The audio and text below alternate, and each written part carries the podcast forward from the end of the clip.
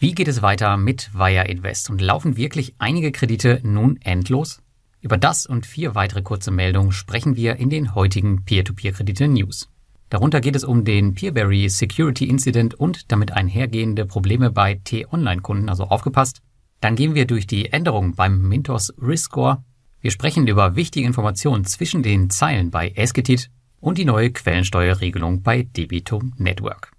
Alle Informationen sind wie immer auch nochmal zur weiteren Recherche im Blogartikel verlinkt, den du in den Show Notes findest. Und wir starten direkt mit Wire Invest. Die sind ja massiv durch die lettische Regulierung unter die Räder gekommen und das Problem dabei waren nicht die neuen Wire Invest Securities, sondern vielmehr die alten Kredite und zwar speziell die vom Typ Kreditlinie, denn die haben die Eigenschaft, dass sie scheinbar ewig verlängert werden können, nachdem der Rückkaufbutton entfernt wurde.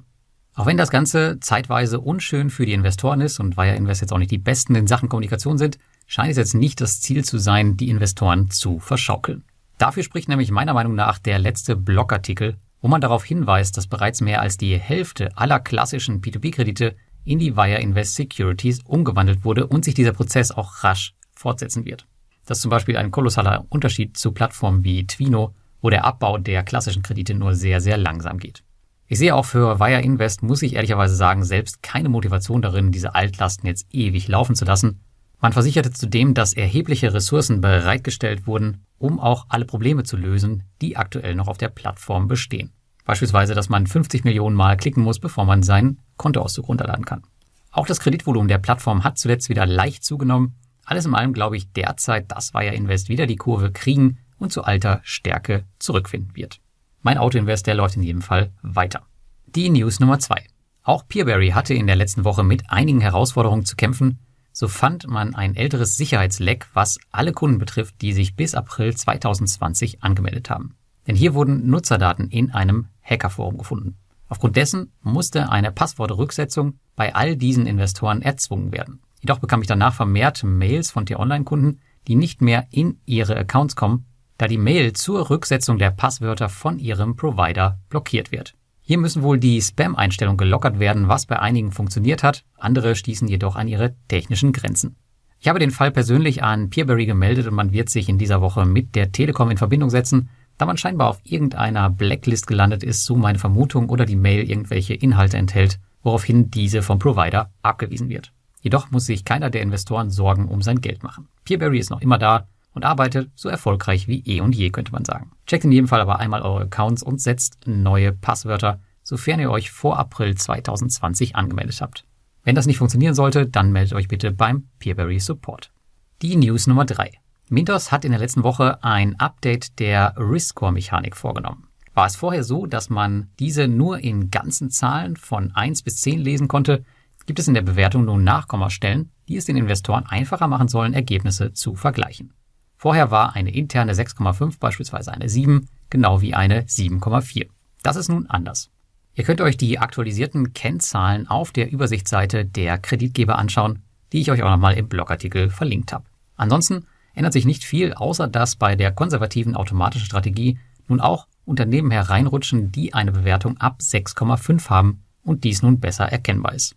Auch in unserem Kreditgeber-Rating werden wir die neuen Mintos-Kennzahlen mit dem nächsten Update nachziehen. Allgemein finde ich die Anpassung der Ratings vorteilhaft für Investoren, da sie etwas mehr Transparenz und Vergleichbarkeit bringen. Die News Nummer 4. Esketit ist für viele P2P-Investoren die Plattform der Stunde, was man auch am Investorenwachstum sieht. Und in der letzten Woche gab es neues Futter für P2P-Investoren.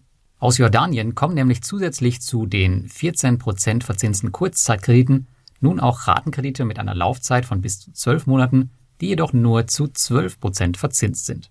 Was soll das, mag sich manch einer fragen. Länger warten und mehr riskieren für weniger Zinsen? Wer zwischen den Zeilen gelesen hat, der versteht es. Die Zinsen der jordanischen Kredite soll wohl schon sehr bald sinken und mit den 12% Krediten würde man sich eine berechenbare Basis schaffen, so Esketit.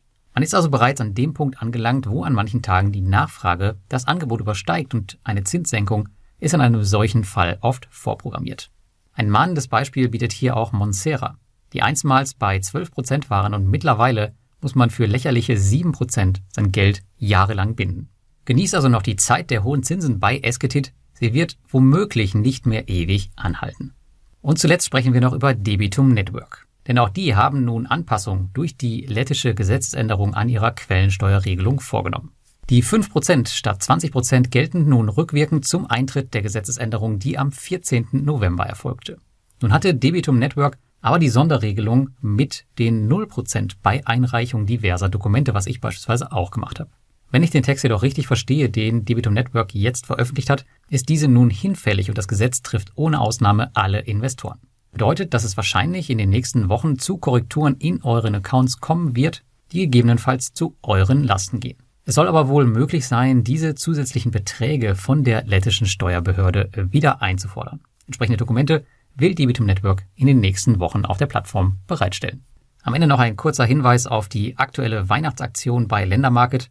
Hier gibt es zu den ohnehin schon hochverzinsten Krediten von 14% noch 3% obendrauf, wenn ihr bis zum 3. Januar 2023 mindestens 1000 Euro einzahlt und dieses Geld auch bis zum 3. März 2023 dort behaltet. Besonders interessant ist es deswegen, weil es nicht nur für Neuanleger gilt, sondern auch für bestehende Investoren. Auch wenn ich nicht bei Ländermarket investiert bin, werde auch ich hier wahrscheinlich zumindest ein paar Euro Cashback mitnehmen.